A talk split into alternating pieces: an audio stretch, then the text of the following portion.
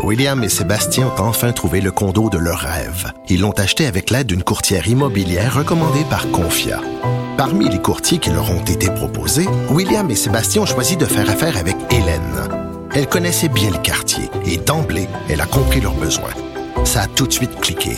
Mais quand même pas autant qu'entre William et Sébastien. Confia, on se dédie à l'espace le plus important de votre vie. Confia fait partie d'Espace Proprio, une initiative de Desjardins. Alors, nous rejoignons Denise Bombardier. Bonjour, Denise. Oui, bonjour. Je, je parlais tantôt avec une journaliste française du film J'accuse de Roman Polanski. Vous savez que ce film-là, qui a reçu le 12 euh, candidatures, 12 mises en nomination au César, ne sera pas distribué en Amérique. On ne pourra pas le voir en salle ici. Vous en pensez quoi, vous? C'est pas facile, hein? Oui, mais les distributeurs ici sont américains, n'est-ce pas? Oui. Mais, mais, mais est-ce que, est-ce que vous faites la main? Est-ce que vous, est-ce que l'affaire Polanski, c'est comme l'affaire Matinev, selon vous? Euh, euh, non, c'est pas comme l'affaire Matinev, mais ça n'est pas non plus, euh, ça n'est, c'est de, comment, comment vous expliquer? Euh, Monsieur Polanski a violé une petite fille, mm. il a drogué, mm. n'est-ce pas? Et il a avant d'être euh, mis en accusation, il a quitté les États-Unis. Et il s'est, écoutez bien le mot, réfugié en France. Et la France l'a accepté. Faisons un lien avec Madnef. Compte tenu de la complaisance que qu'en France, le milieu euh, dans lequel circulait M. Madnev, c'est-à-dire les intellectuels et les écrivains, hein, qui l'ont qui, qui l'ont protégé, qui ne l'ont jamais critiqué, on l'a vu. C'est il y a 30 ans que j'étais sur le plateau.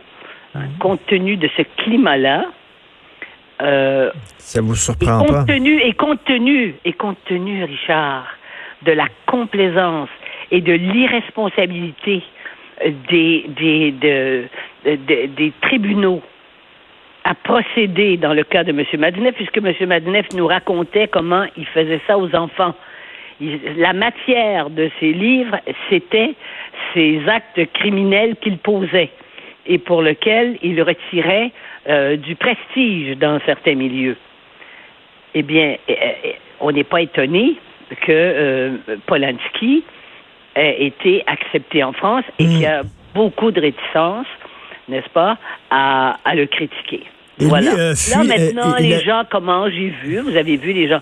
Bon, alors, pour ce qui est de ce film, euh, qui est un, me dit-on, parce que je ne l'ai pas vu, euh, évidemment, qui est un très bon film. Il a continué. On lui a donné un deuxième souffle pour sa carrière. Hmm. Et tous les autres films, il les a faits en France. Et il a habité à un moment donné en, en Suisse mais on savait ce qu'il avait fait. Et il a fui la justice. Lui, il a, dit, il a dit, il a fait un peu de prison. Et après ça, il y a eu un, comme un autre procès. Et là, Polanski a senti que le juge devant lui n'était pas objectif, que le juge voulait se taper Polanski, voulait se faire Polanski, voulait, voulait l'envoyer en prison. Il a dit, euh, moi, euh, euh, il a fui la justice pour aller se réfugier parce qu'il dit, je, je serais, je serais, j'aurais pas fui la justice si j'avais devant moi un juge que je sentais objectif. D'ailleurs, le juge avait été blâmé à plusieurs reprises par après. Et je sentais que le juge n'était pas correct, donc c'est pour ça que j'ai fui la justice. Reste qu'il reste un doute, là. Il n'est pas resté. Et en conclusion, ce qu'il nous dit, c'est qu'il est une victime. Hmm. Or, ça a été admis, ça. On le sait. D'ailleurs, la jeune fille à qui c'est arrivé, qui doit être euh, dans un état qu'on ne connaît pas, elle, elle ne veut plus qu'on en parle. Elle, elle, elle, ne veut plus elle-même témoigner. Euh, il faut dire que c'est sa maman qui l'a amenée euh, sur place, n'est-ce pas? Oui. Et oui, exactement. Et ça, ça, ressemble aussi à, certaines des jeunes filles qui ont été, qui ont été, euh, qui ont été séduites et, flétries par, par Madnef. Vous savez, est-ce qu'on empêche ces films? C'est, c'est la question. Mais ça, c'est une question qui est en train de se poser, qui ne se serait jamais posée avant. j'écoutais hier, j'écoutais à la radio.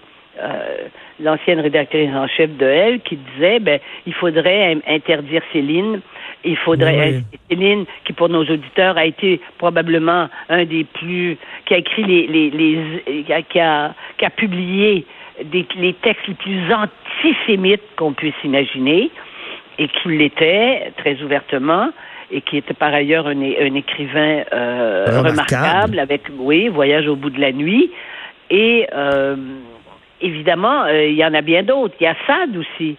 Mais moi, personnellement, la plupart des gens n'ont pas lu. Hein. Mais Sade, euh, d'où vient le mot le sadisme, oui. Mais il est mort, Sade est mort, Céline est mort, tandis que euh, euh, saluer un artiste pédophile de son vivant, c'est autre chose. Oui, voilà. Et moi, je vais vous dire une chose, je, je réserve mon jeu. Je ne sais pas. Ouais.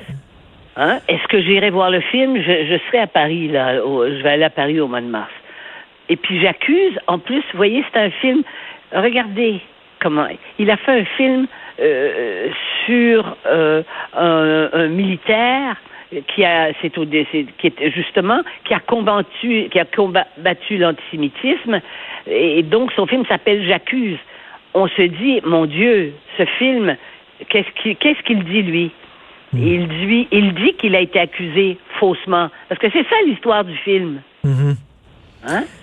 Et alors donc, vous voyez, c'est pas tout à fait euh, c'est pas net net. Pourquoi a-t-il choisi ce thème-là? Mais ça, c'est tous les thèmes de Polanski. C'est toujours ça. Ben c'est un homme ben qui est accusé faussement par une société qui complote contre lui. Euh, Exactement. C'est là-dessus. Mais c'est un grand cinéaste. Mais est-ce que j'irais voir ses films? Oui, mais si jamais j'étais à Paris, euh, si j'étais à Paris que je le croisais dans la rue, je pense pas que je lui serrais la main. Non. Je, peux vous dire ça. J'en suis sûr. Mais ça pose, ça pose un vrai problème. Ça pose un vrai problème. Un problème de, de, de, de l'œuvre et, et de. Mais on est rendu. Notre société, a, vous voyez, dans les, dans les derniers 30 ans, quand même, ça, ça, ça, ça c'est changé partout. Et moi, ce qui me frappe, je vais vous dire, j'ai encore reçu hier une demande d'un journaliste suédois d'une revue culturelle qui va probablement me poser la, la question que vous me posez aujourd'hui. Autrement dit, c'est dans tous les pays, là. Ça remet en question notre façon de voir l'œuvre et mhm. de voir celui qui l'a créée. Tout à fait. Aujourd'hui, vous déplorez le fait que les gens d'envergure ne se présentent pas en politique. C'est vrai, là, ce qu'on voit, c'est des gens intéressants là, dans la course au PQ, euh, Paul Saint-Pierre Plamondon, Frédéric Bastien. Bon, on est loin des, des Parizeau, on est loin des, Bernard Landry, puis de, tous ces gens-là. On est, oui, on est loin de René Lévesque, on est loin de Jean Lesage. Et je vais vous dire, on est loin du plaisir comme, comme type de personne. C'est que moi, je pense que c'est parce que les, c'est parce que d'abord, parce que les, pays ont beaucoup changé, la souveraineté des pays, le patriotisme, le nationalisme, tout ça est, euh, une affirmation identitaire, tout ça éclate dans des sociétés de, qui sont de plus diversifiées. Alors donc, à l'heure actuelle, on voit des gens euh, qui viennent de la diversité qui se présentent en politique. C'est une façon pour eux de s'intégrer, je vous signale. C'est une façon. Donc, eux s'intéressent à la politique.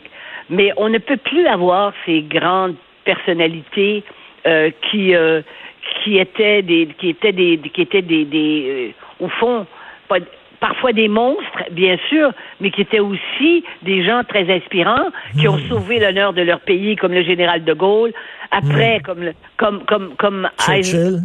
Oui, Churchill, mais euh, Eisenhower aux États-Unis, mais, mais également aussi comme Adenauer euh, en Allemagne. vous voyez, ce, type de gens-là, ça n'existe plus. C'était des hommes du 19e siècle.